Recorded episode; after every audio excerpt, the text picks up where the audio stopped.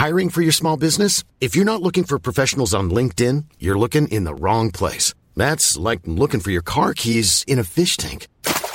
LinkedIn helps you hire professionals you can't find anywhere else, even those who aren't actively searching for a new job but might be open to the perfect role. In a given month, over 70% of LinkedIn users don't even visit other leading job sites. So start looking in the right place. With LinkedIn, you can hire professionals like a professional. Post your free job on linkedin.com slash people today. Que impacto teve a entrada de Jesus no mundo?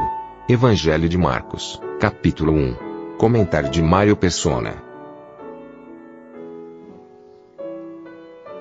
Mateus é o Evangelho que nos apresenta o Rei de Israel, o Messias. Em Mateus nós vemos a começo do Evangelho falar livro da geração de Jesus Cristo, filho de Davi. E aí vem então toda a sua genealogia. Uh, Lucas é o Evangelho e Deus escolheu um, um médico para escrevê-lo é o evangelho que fala de Jesus, o homem, o homem perfeito, a perfeita humanidade de Jesus, nós encontramos no evangelho de Lucas. E lá a genealogia dele vai até começa em Adão. Começa em Adão, a partir de Adão, passa por todos os homens, chegando até Adão. Em João nós temos o, o Senhor Jesus apresentado como Deus. E ele é o evangelho que não tem começo nem fim porque ele começa dizendo: no princípio era o Verbo. Esse princípio é a eternidade. E o Verbo estava com Deus e o Verbo era Deus. E o Evangelho termina dizendo que uh, se, todas, se todas as coisas que o Senhor Jesus fez fossem colocadas em livros, nem toda a terra teria capacidade para conter tantos livros. Ou seja, é infinito o Evangelho de João, porque é Deus, ele está falando de Jesus como Deus. E o Evangelho de Marcos é o menorzinho deles. E às vezes a gente pode até uh, negligenciar, né, porque é um Evangelho tão fininho, tão pequeno, comparado aos outros. Lucas é, é maior. Uh, por que será que esse Evangelho é mais breve que os outros? Porque esse Evangelho, a linguagem dele é breve ele vai sempre direto no assunto. Ele não tem muitos, muito, muitos rodeios na, na linguagem. E ele não tem uma genealogia também. Nós não encontramos uma genealogia no Evangelho de, de, de Marcos, porque ele apresenta o, per, o, o perfeito servo de Deus, aquele que veio para servir. Nós vemos lá em Filipenses 2 que ele foi descendo, descendo, descendo até se fazer servo e, e foi até a morte, morte de cruz. Esse é o servo perfeito que veio a esse mundo, o Senhor Jesus. Porém, mesmo nesse, nesse caráter de servo que esse evangelho tem, ele não deixa de, de apresentar aqui as, as características divinas e, e reais do Senhor Jesus. Quando nós lemos esse primeiro capítulo, nós encontramos nele sete, sete características, sete sinais que mostram uh, quem é essa pessoa. Tão simples, tão humilde, tão servo, né, como ele é apresentado aqui, mas ao, ao mesmo tempo tão exaltado, tão, tão maravilhoso, tão, tão sublime. Quando a gente começa no versículo 1, ele vai dar o primeiro testemunho a respeito da, da pessoa de Cristo. Marcos vai falar que ele é filho de Deus. Princípio do Evangelho de Jesus Cristo, filho de Deus. Esse é um testemunho que depois os, os religiosos judeus iriam pegá-lo nesse testemunho. Porque pra, para um judeu era, era uma, uma, uma abominação se declarar filho de Deus, ou dizer que era filho de Deus. Nós não encontramos no Antigo Testamento nenhum israelita dizendo que é filho de Deus. Tem apenas uma passagem, mas não é falada no sentido de filho, e sim de criador. E no versículo, no versículo 2, depois que Marcos dá o seu próprio testemunho de que ele é filho de Deus, é a vez do profeta Isaías dar o testemunho dele. O segundo testemunho aqui, como está escrito no profeta Isaías: Eis que eu envio o meu anjo ante a tua face, o qual preparará o teu caminho diante de ti. Está falando do Senhor Jesus, obviamente, de João Batista, que vai, que vai anunciar o próprio Senhor Jesus. Voz do que clama no deserto, preparai o caminho do Senhor, endireitai as suas veredas.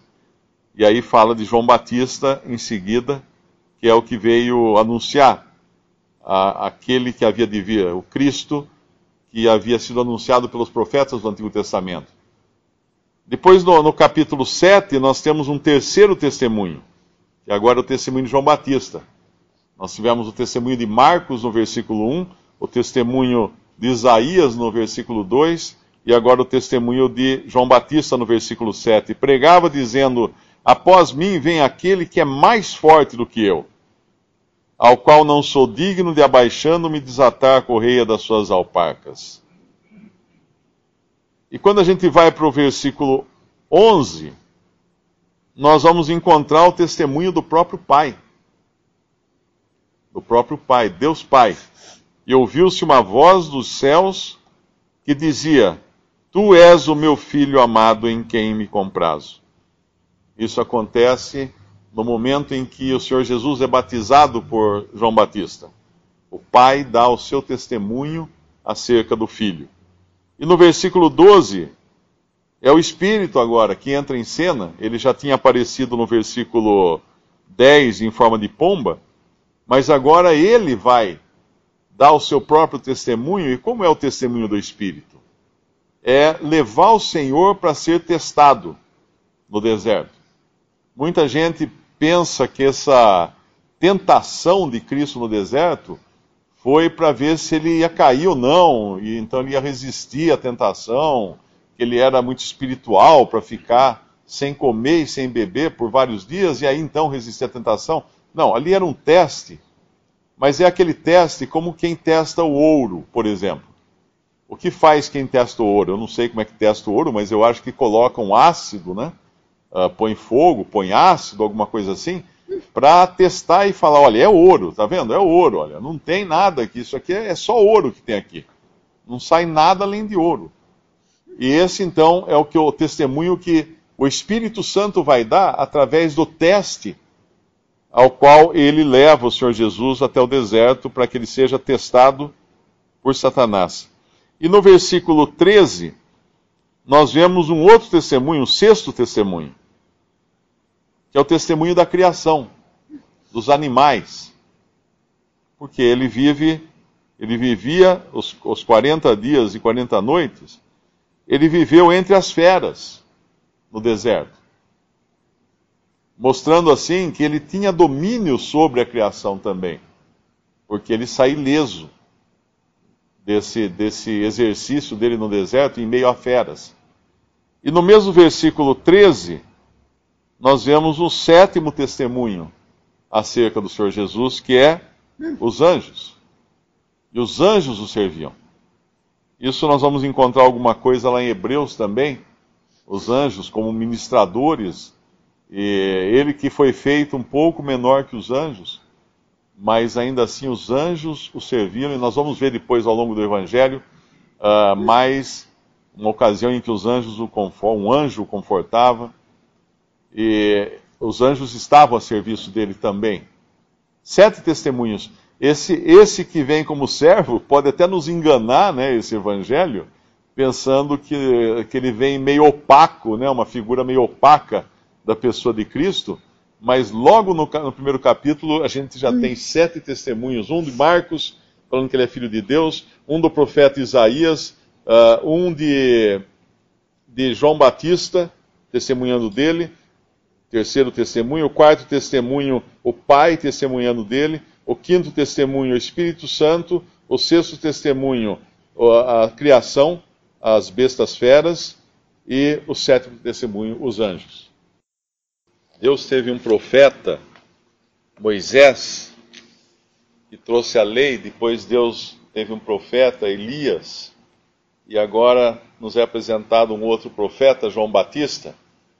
E os três têm alguma coisa a ver com deserto, Nós sabemos que o Senhor foi levado a um deserto para ser tentado, mas Moisés ele foi, ele foi tirado de, do reino mais importante da terra. E quando a gente fala do reino mais importante da terra, que era o Egito, a gente fala do reino mais importante da terra, que até hoje é motivo de deslumbramento, de, de admiração de todo mundo, de todas as nações. Como é que pôde ter um reino daquele porte, com tamanha tecnologia, com tamanha grandeza, como foi o Egito antigo? E Deus tirou Moisés daquele, da, daquele Egito, o levou para um deserto para ensiná-lo durante 40 anos. Ele precisou uh, apacentar ovelhas, não exatamente um deserto assim, mas apacentando ovelhas, fora de todas, tirou de circulação, por assim dizer.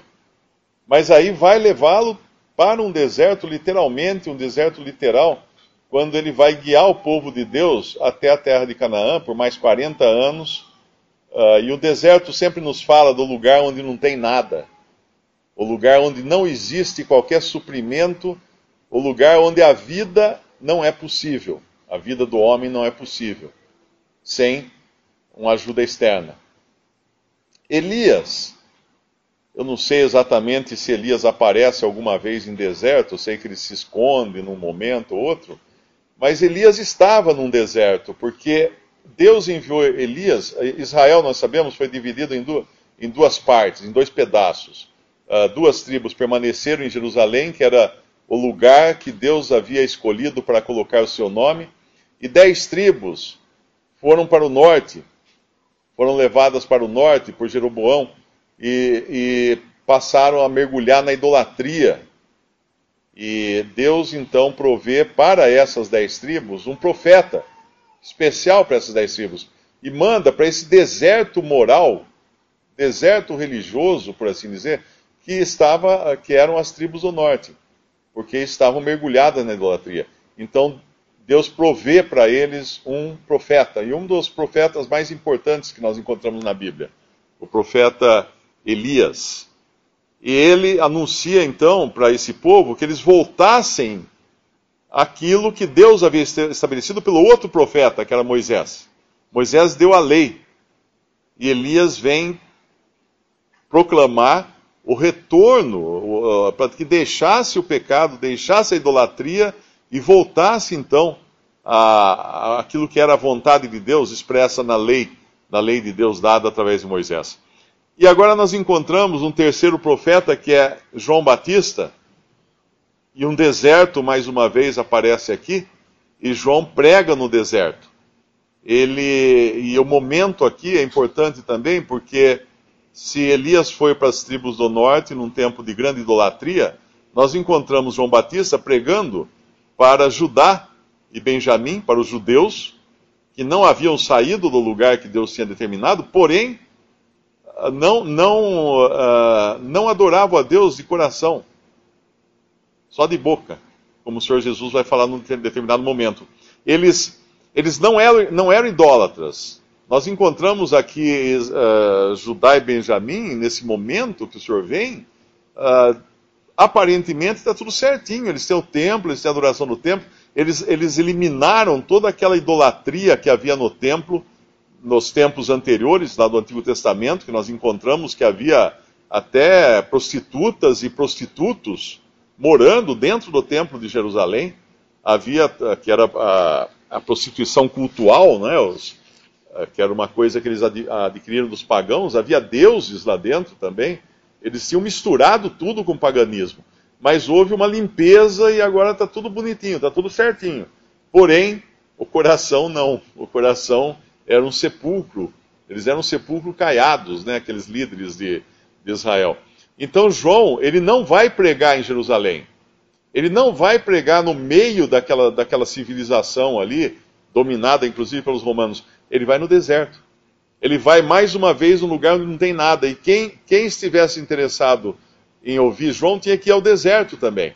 Ou seja, tinha que ir ao lugar onde não havia provisão alguma humana. E o que João prega lá? Arrependimento. Ele prega arrependimento. Uh, ele fala. Uh, toda a província, versículo 5, versículo 4. Apareceu João, João pregando, batizando no deserto e pregando o batismo de arrependimento para a remissão de pecados. Porque o povo era culpado de tudo aquilo que eles tinham feito no passado. E eles, agora, para demonstrar essa culpabilidade, eles tinham que confessar os seus pecados e se arrepender dos seus pecados. E ainda assim serem batizados no rio que representava a morte. Eles eram batizados no Jordão, no versículo 5 e todos eram batizados por ele no Rio Jordão. O Rio Jordão, nós sabemos, era um rio que significava morte. Foi o lugar que eles passaram a pé, uh, com os pés a seco, enquanto Deus segurava a correnteza quando eles entraram na terra prometida por Deus. E era um lugar de morte, o Rio Jordão. O fundo das águas sempre é tipificado na Bíblia como um lugar de morte. O mar, o mar Vermelho também foi um lugar de morte que eles passaram. Então aqui esses, esses judeus teriam que confessar os seus pecados, se arrepender dos seus pecados, serem batizados naquele rio de morte, se eles quisessem agora aceitar esse que João estava anunciando. E muitos fizeram isso. Nós vemos que muitos vão a ele e, e são batizados. Lá em Atos nós vamos encontrar um deles, inclusive, que é Apolo, que só conhecia o batismo de João, que deve ter participado desses batismos aqui de João, deve ter ouvido o anúncio de João e era eloquente em palavras, inclusive, mas ele precisa encontrar uh, Áquila e Priscila para demonstrarem melhor para ele quem era esse que João Batista havia anunciado. Mas, mais uma vez, João faz isso num deserto, sem recursos, João faz isso vestido com, com peles de camelo, ou seja, ele próprio estava despojado no seu, na sua pregação. E comia uh, gafanhotos, que era uma praga, lá em Israel na época, na África e no Oriente Médio, era uma praga o gafanhoto, e mel silvestre. É isso que ele era disso ele vivia. Ele vivia, ele vivia de forma totalmente despojada, porque o batismo dele era um batismo de arrependimento, e o que o arrependimento faz? Despojar-se das suas culpas, né, dos seus pecados, apresentar todas as suas culpas e com a intenção de, de, de se livrar delas. Seria mais ou menos isso. E o batismo que é? É também uma tem um, tem um símbolo de morte. Então o deserto tem tudo a ver, e é o modo de vestir de João Batista tinha tudo a ver com esse ministério dele de arrependimento. Visite respondi.com.br. Visite também 3minutos.net.